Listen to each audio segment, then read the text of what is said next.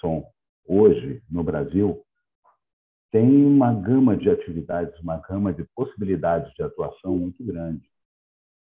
E a evolução disso foi muito bacana, porque eu me lembro quando eu optei por trabalhar como engenheiro de som, eu, na verdade, não fazia muita ideia do tamanho desse mercado, apesar de que, na época, não era um mercado tão, tão conhecido do grande público. Né?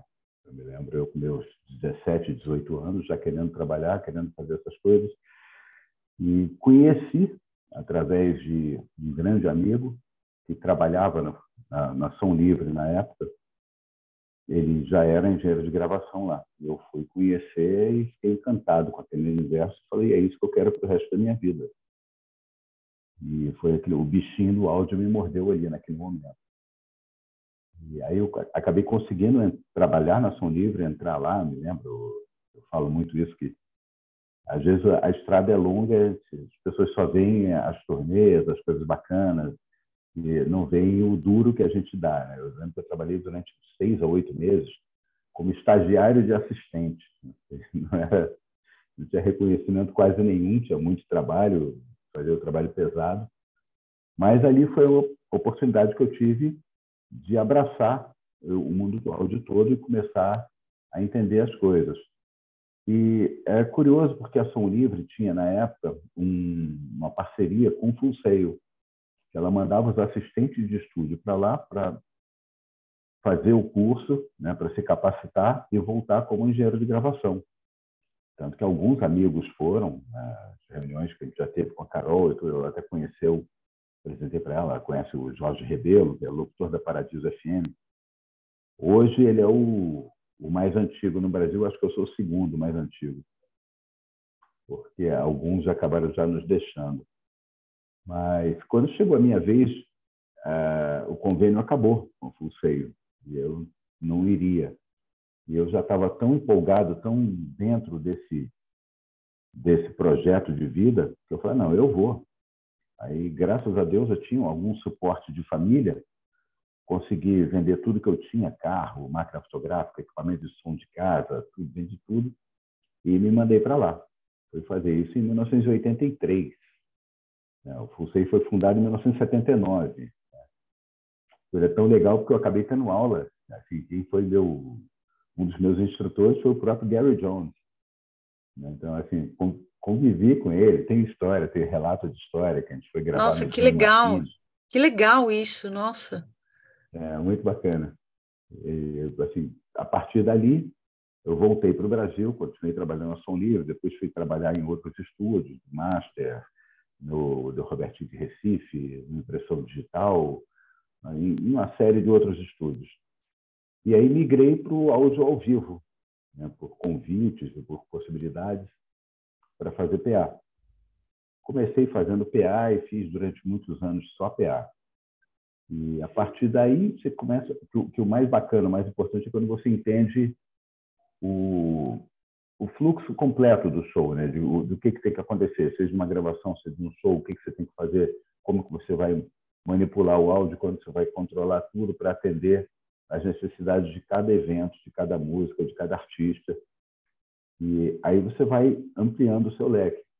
Então, quando eu falo das diversas facetas do engenheiro de som no Brasil, é porque hoje você não se limita a trabalhar apenas com ah, eu sou técnico de gravação, engenheiro de gravação, ou técnico de, de PA, ou de monitor, ou de gravação ao vivo, ou de streaming, ou são tantas as possibilidades hoje que aí você você vai ampliando muito o seu horizonte, né? A sua, sua, suas possibilidades de, de crescer.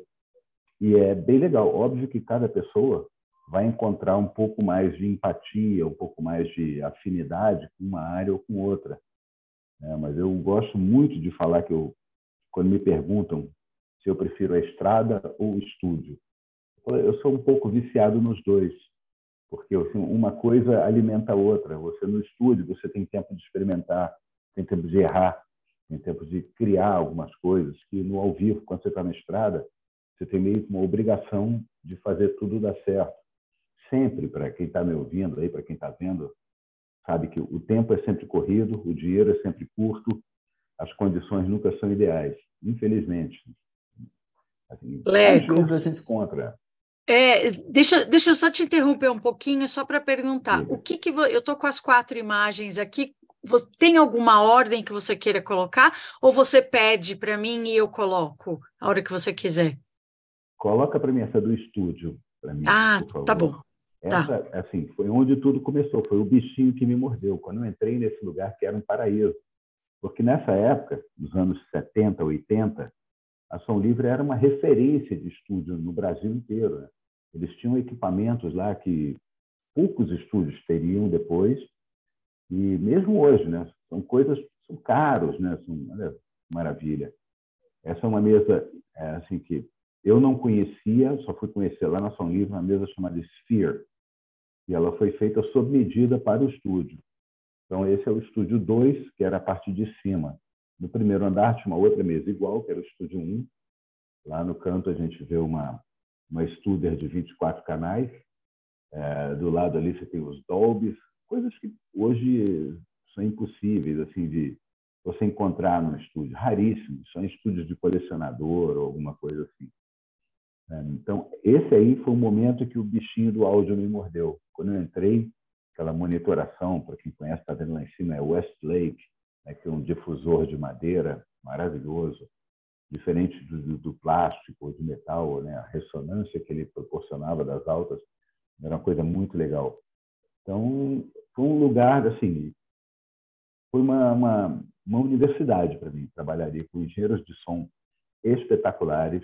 Ali eu tive a possibilidade de trabalhar com o Carlão, que é da Visão Digital, o Mug, Antônio Canásio Neto, com quem eu tenho relação até hoje, com o Andy Mills, que no livro da Rita Lee ela fala que ele veio como hold das cobras do Alice Cooper, e eles resolveram roubar as cobras, ele ficou no Brasil, ele acabou virando engenheiro de gravação, eu tive o prazer de ser amigo dele, sou até hoje, troca mensagem, ele voltou para a Inglaterra, nossa, aí o Luiz Paulo Martins, o Célio Martins, o Edu, Edu Oliveira, uma infinidade de pessoas assim que e amigos, né, que eram a turma de os assistentes de estúdio, era o Sérgio Murilo, que hoje ainda faz o som do Ney Mato Grosso, o Marcos Caminha, o Beto Vaz, que fazia Simone, uma turma, todo mundo dali acabou saindo para trabalhar com os grandes. Tem o Nestor trabalha com roupa nova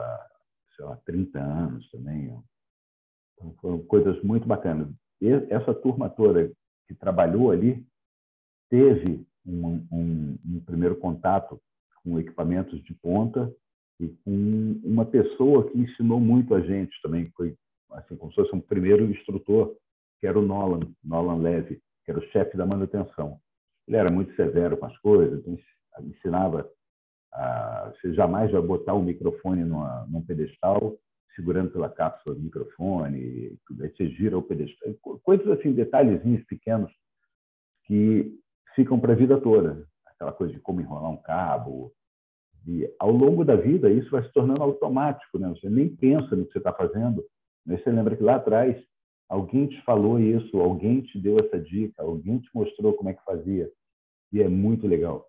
E aí, Algumas outras coisas que eu gosto muito de pontuar, de mostrar, tem aquela outra imagem que são as 10 coisas que eu acho importantíssimas, se você, por favor, puder botar, que assim, a, a vida da gente vai sendo atribulada, vai correndo, a gente encontra um, encontra outro, com é, compromisso para cumprir, conta para pagar, horário e tudo, e a gente às vezes esquece de umas coisinhas que são tão básicas, são tão, tão pequenas perto de tudo, mas que se tornam muito grandes. Consegue colocar outra?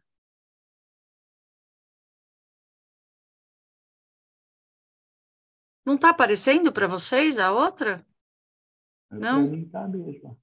Espera aí, só um minutinho, por favor. Eu já vou alterar aqui, espera aí. E a partir dali, depois da, quando eu fui lá para o Full Sail, eu sempre falo isso. Quando eu conheci a Carol, foi muito legal, porque eu falava para ela, eu falei, Carol, você não faz ideia do que foi Fulseiro na minha vida. Fulseiro foi um divisor de águas, mas não só de, de conhecimento ou de oportunidade, foi o divisor de águas de, das coisas mais legais que eu fiz na minha vida. Porque é aquela coisa, você vai fazendo alguma coisa e de repente você encontra a sua turma, você encontra a sua tribo. Ah, gente, isso aí, ó, isso acho que coisinhas que é.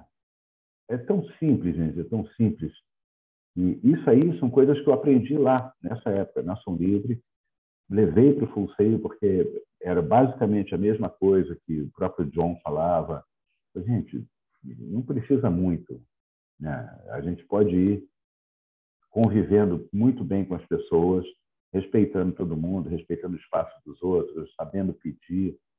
Então, é, é uma coisa muito legal. E, assim, era o John Phelps, o Gary Jones, o Jerry, que eu não me lembro o nome dele, a Cat, que era a secretária, eu acho que trabalha até, até hoje ainda, lá no Pulsei.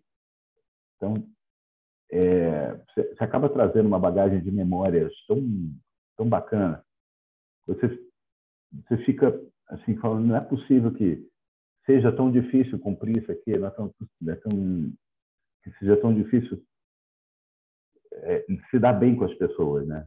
E essa coisa que eu falei para Carol, é, é, as memórias mais legais que eu tenho da minha vida, a coisa do Full Sail.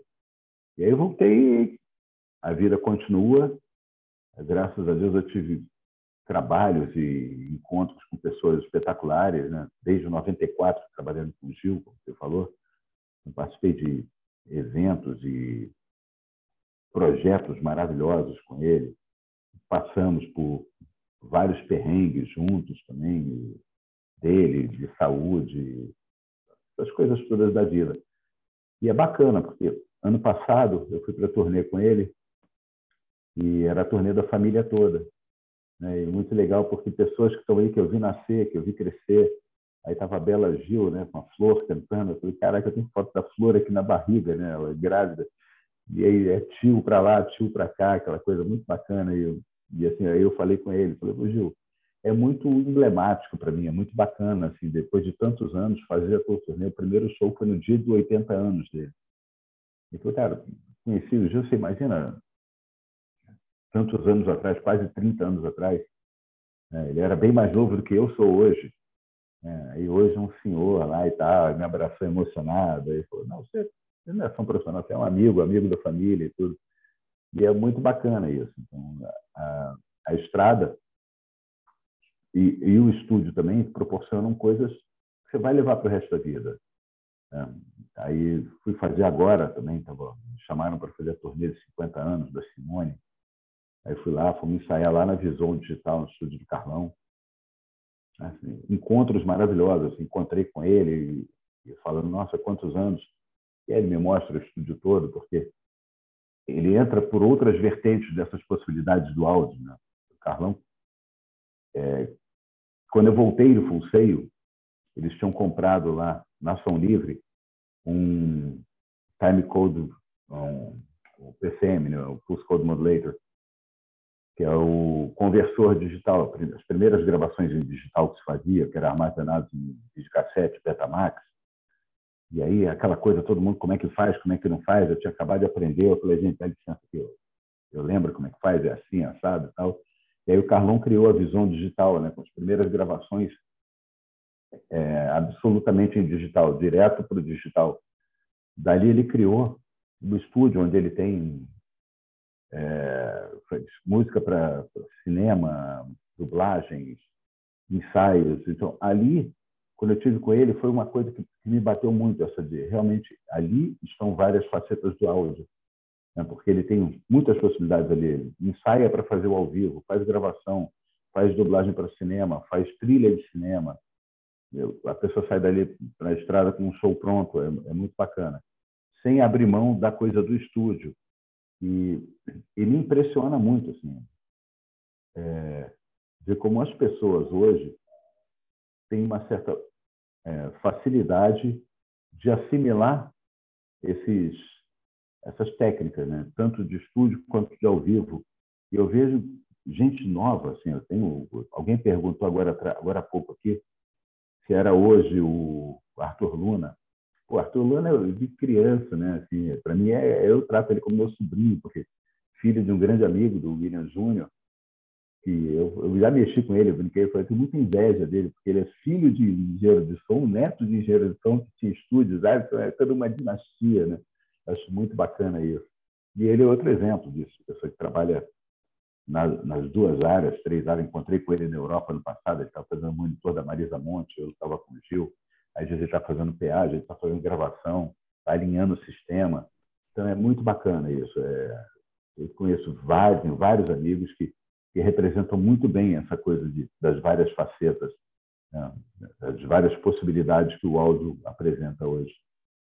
Além de outros assim que vão se especializar, já não exclusivamente no áudio, mas estão ligados diretamente, como o cara que vai ser um coordenador de frequência, o cara que vai ser um desenhista de sistema, como o Rabasso, como o Celso Birruga, como o Fernando Fortes, né? cada um acabou se especializando ali em uma área, e, mas todos dominam o áudio muito bem. Então, acabou que foram escolhas de segmentos que foram puxando para lá e para cá. Acho muito legal. Se você puder, para mim, colocar aquela outra imagenzinha que tem, é aquela eu acho muito bacana, eu já fiz uns treinamentos com, com o Fernando Fortes, que é uma delícia fazer, aconselho para todo mundo. É sensacional isso aí. Isso é exatamente o que acontece. É, quem foi assistir, foi entender, e, o, e quem não foi, né? É a coisa da do, a coisa do empírico e a coisa da pessoa que realmente estudou, que foi atrás.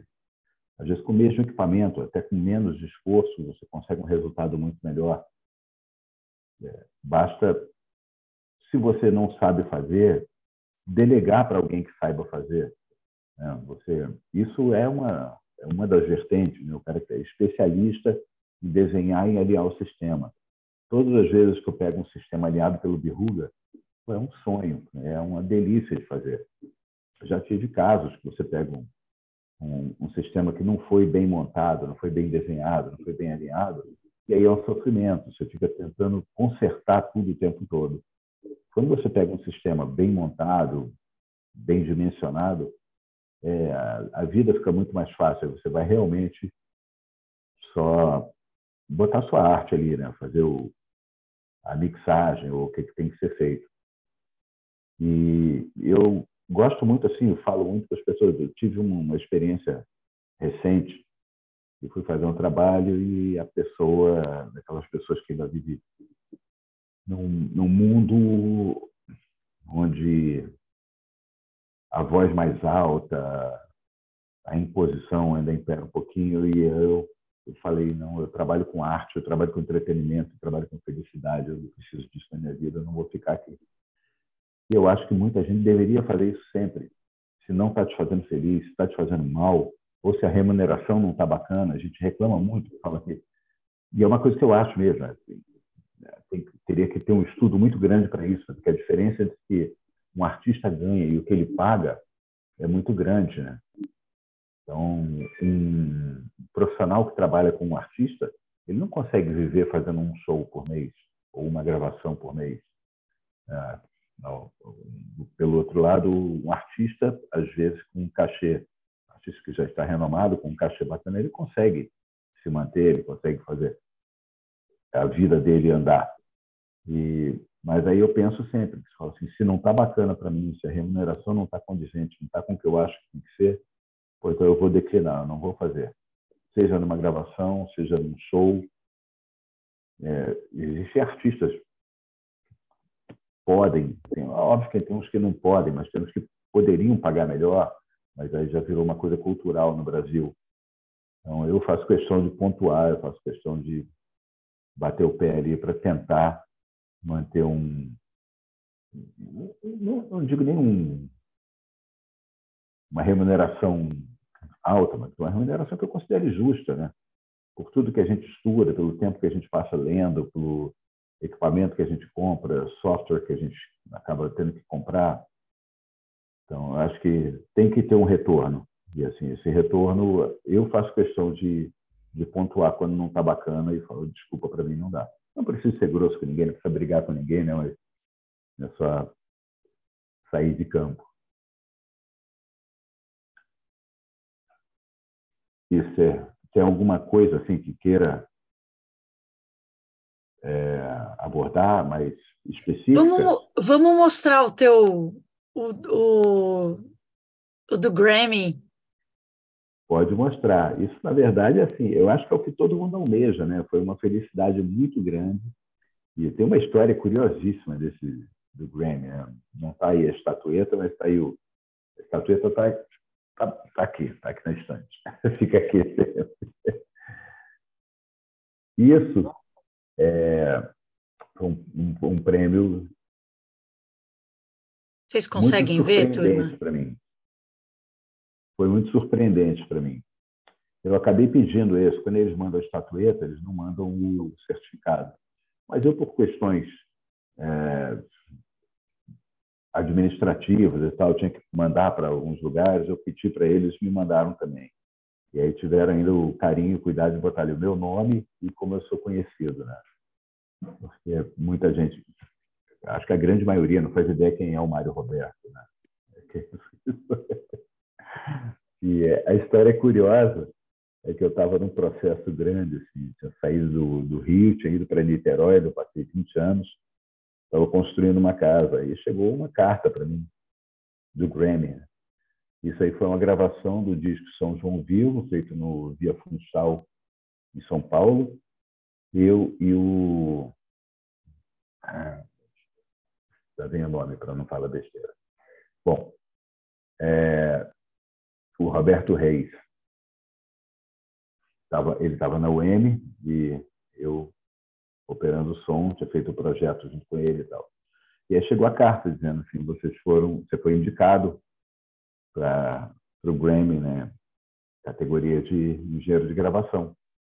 A festa vai ser dia tal. Eu estava todo enrolado no meio de uma obra. Eu falei, não vou jamais sair daqui. Eu vou para Miami para participar de uma festa porque eu fui indicado. Aí uma despesa que eu não queria ter, não, não, não vou. Tá bom, passaram-se dois meses, chegou uma outra carta. Que pena que você não veio para a festa, você foi premiado. Pode você nem sabia. Aqui. É, não sabia. Pode vir buscar seu prêmio aqui. Aí eu falei, aqui aonde? Aqui em Miami, deram endereço. Né? Eu falei, gente, eu estou no Brasil, estou no meio do... Não tem menor condição. Ela falou, ah, não, a gente manda para São Paulo, você pode pegar? Eu falei, não sei quando eu vou a São Paulo. Ela falou, não, tá bom, a gente manda para um escritório no Rio. Você pode pegar no Rio? Você pode tirar uma foto recebendo? Aí eu falei, claro, com o maior prazer do mundo. Eu fui, recebi, tirei a foto.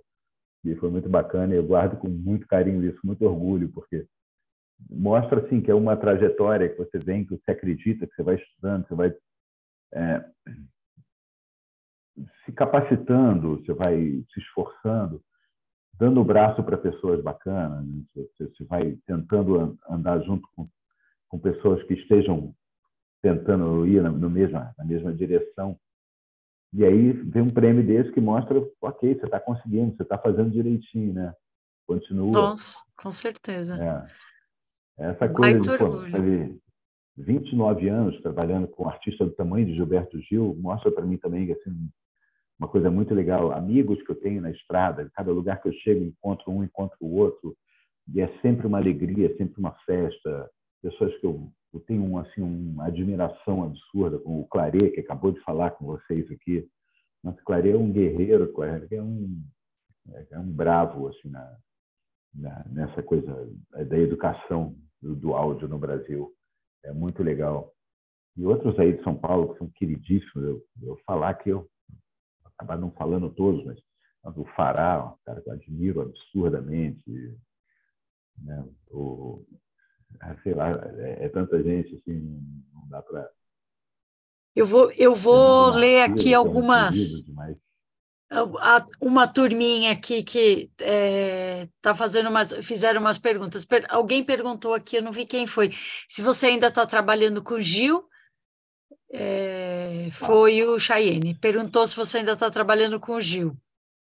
Então, de um tempo para cá, o Gil fez alguns projetos onde o atual diretor da banda dele, que é o Ben Gil, filho dele, optou por levar um amigo para fazer as experiências do som que ele queria lá, na sonoridade que ele queria. Falei, ok, Não problema nenhum, vou cuidar da minha vida aqui. Não, amor, você não está fora de jeito nenhum, tanto que eu faço vários projetos com ele. Fiz no ano da pandemia, acho que fazer uma gravação no sítio dele lá em Araras com a TV francesa, um negócio deslumbrante que eu tenho, nossa, fiquei emocionado de fazer aquilo, foi muito legal. A live do aniversário dele, de 79 anos, foi emblemática também. E faço muitas coisas. E faço as turnês para fora com ele, algumas coisas no Brasil. Agora eu vou para Belém lá fazer um festival que, aliás, quem tiver oportunidade, quem tiver por Belém, chama Sotaque da Sanfona Brasileira, da Gisele Tiso. Na volta, já volto embalando com os ensaios do Gil com a família, que a gente faz alguns shows no Brasil, estaremos aí em São Paulo, e dali já vamos para a turnê da Europa, que é com a família toda, aquela turnê que é um, um barato, assim, porque se você for olhar um por um, óbvio que você talvez tivesse músicos mais performáticos ou mais catedráticos numa área ou outra e tal, mas o que ele apresenta da família inteira no palco, tocando e apresentando a música dele, a obra dele por completo ali, é uma coisa genial, uma coisa muito bacana, muito bacana mesmo. No passado foram coisas emocionantes, assim. A, lembro que quando acabou a turnê, é, parte da família voltou. A gente tinha ainda com uma banda reduzida, mais uns três shows para fazer. Aí foi aquela despedida de metade da turma. E aí, eu lembro que a, a Preta foi no que assim, emocionou, ela veio, me abraçou. Eu fiz os primeiros shows dela, né? Primeira, nossa, 20 anos atrás.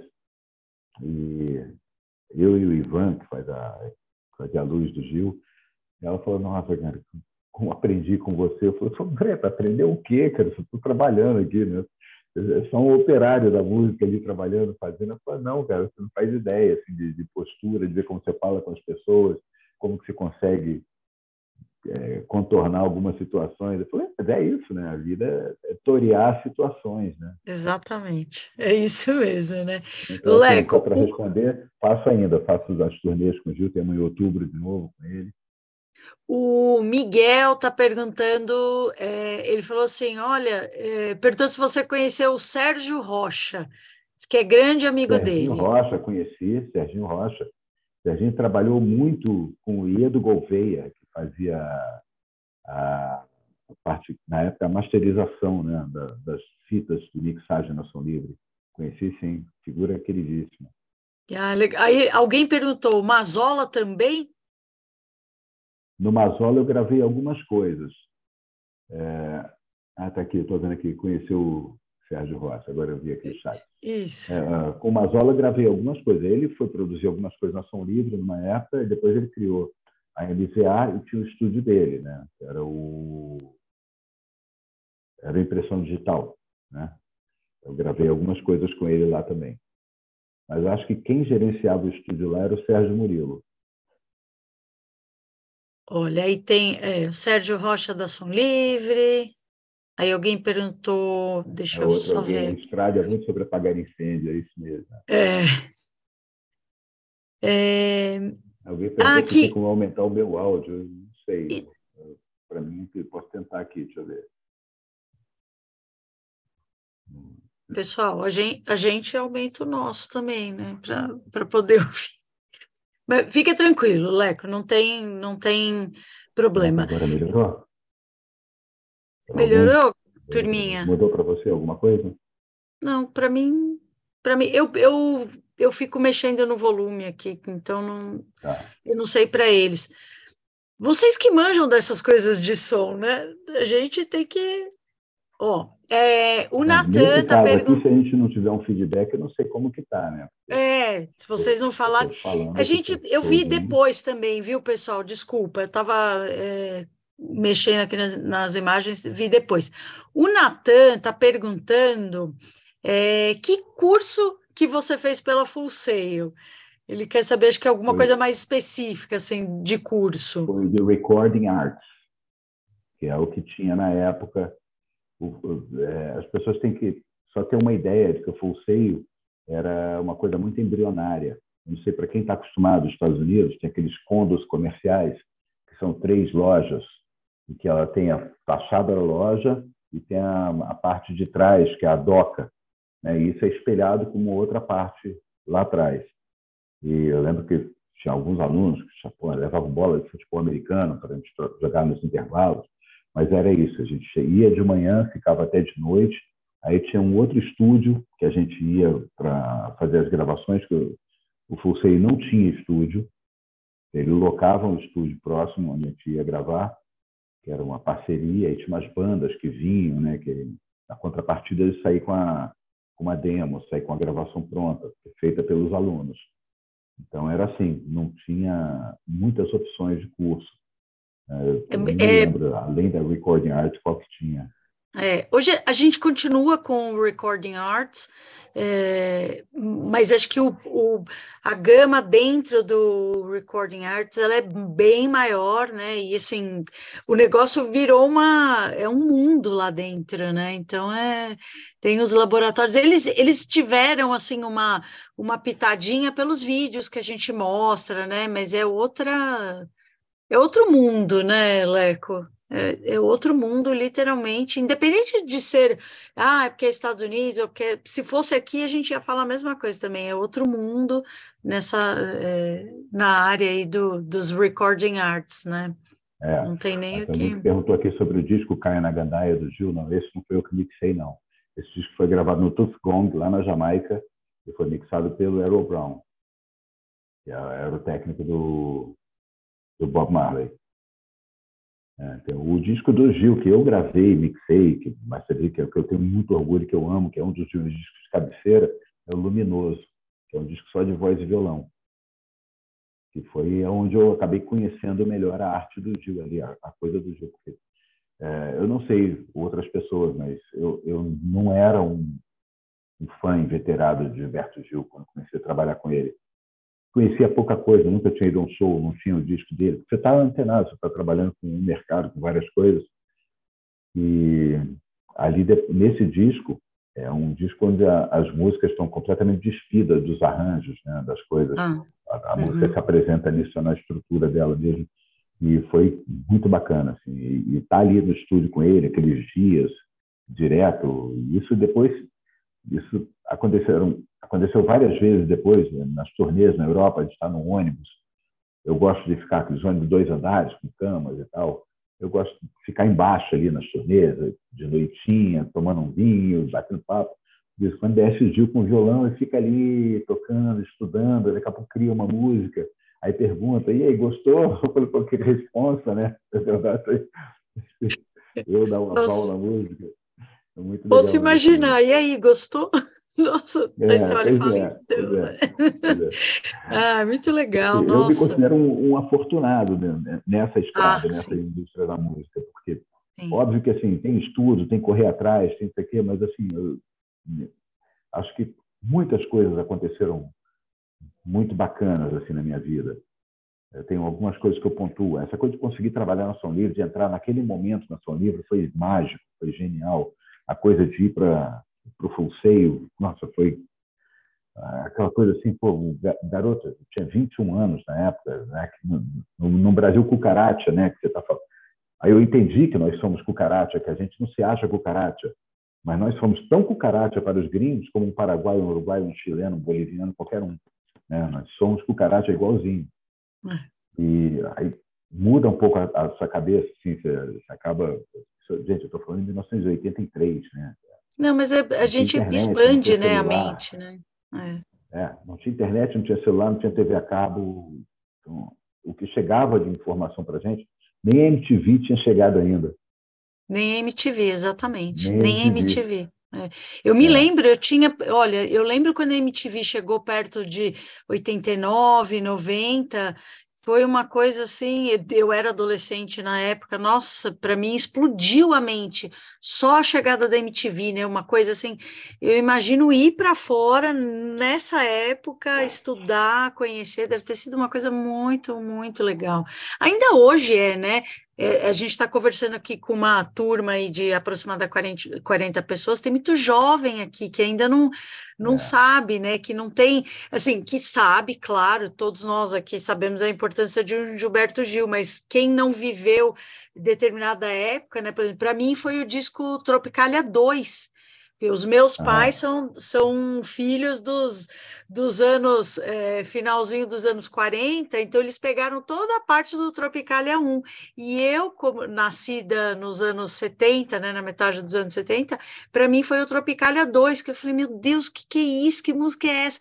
E aí, mesmo conhecendo as outras, né, Tropicália 1, as, os outros discos, Gil, Caetano, Chico e tal, o Tropicália 2 ele deu uma outra dimensão, assim, né, para a parte cultural, musical da, da minha vida, né, então, assim, tem a, cultura, a, a produção dele, né, de vocês, de todos vocês como artista, é tão vasta, que a gente acaba nem, não dá nem tempo de conhecer tudo, né, assim, é, é. muita coisa, né, muito Deixa rico, eu dar né. aqui, o Pedro Campoy perguntou aqui, acho que é Campoy, não é isso, Pedro?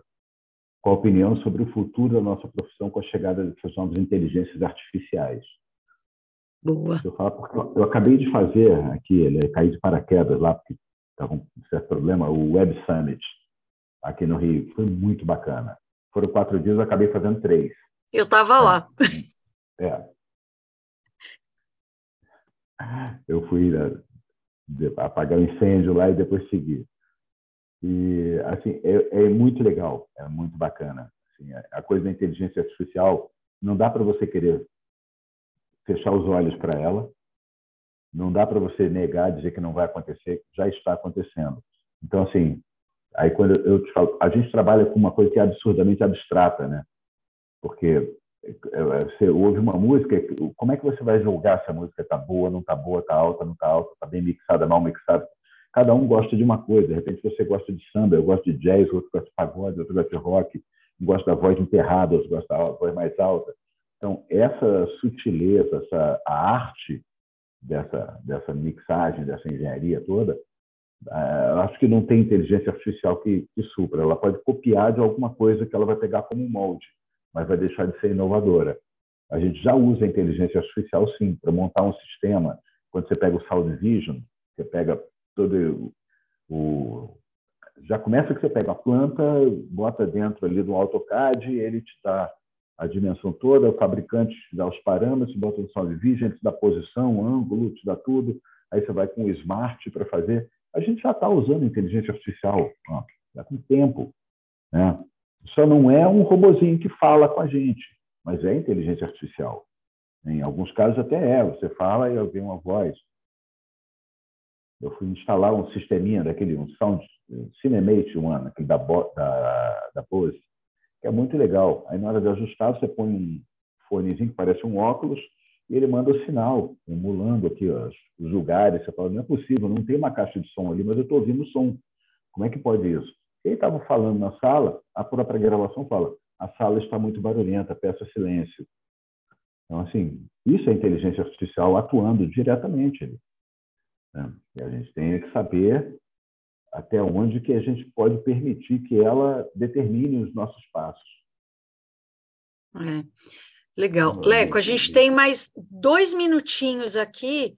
É, tenho... alguma coisa de alguém? É, alguém tem... aqui, José, José Lima. Meu sonho é estudar, agora é estudar no Fulseio. Vá, vá, é uma mudança na sua vida. Vá, vá sim. É, dicas para estar iniciando o caminho do áudio. Cara, assistente de estúdio, vai tentar. Acha um estúdio que se oferece como assistente de estúdio, fazer um estágio, empresa de som, vai ajudar a montar, vai ajudar. É, tudo que for ligado ao áudio, você vai primeiro saber se você tem alguma aptidão para isso, né? E ver se o bichinho te morde também ah, plugins virtuais, eu acho ótimo. O senhor acha, pô, obrigado pelo senhor, para mixagem. A gente, a, a gente, sabe que a idade chega, eu sou senhor, a barba é branca, o cabelo foi embora, mas não tem como a gente não esconder. Acha, senhor. É. mas não tem problema, não. É, acho que a gente nunca vai conseguir substituir a sensibilidade humana. É exatamente isso que eu estava falando, a tomada de decisões na arte. Uma ferramenta sensacional. Isso aí, exatamente. Ah, Miguel Figueroa tem a minha idade? Boa! então, somos ali. Somos jovens ainda. Todos, safra de 60, todos... safra espetacular. Todos jovens. Olá, o é. Miguel falou que chegou a gravar com o Luizão Maia.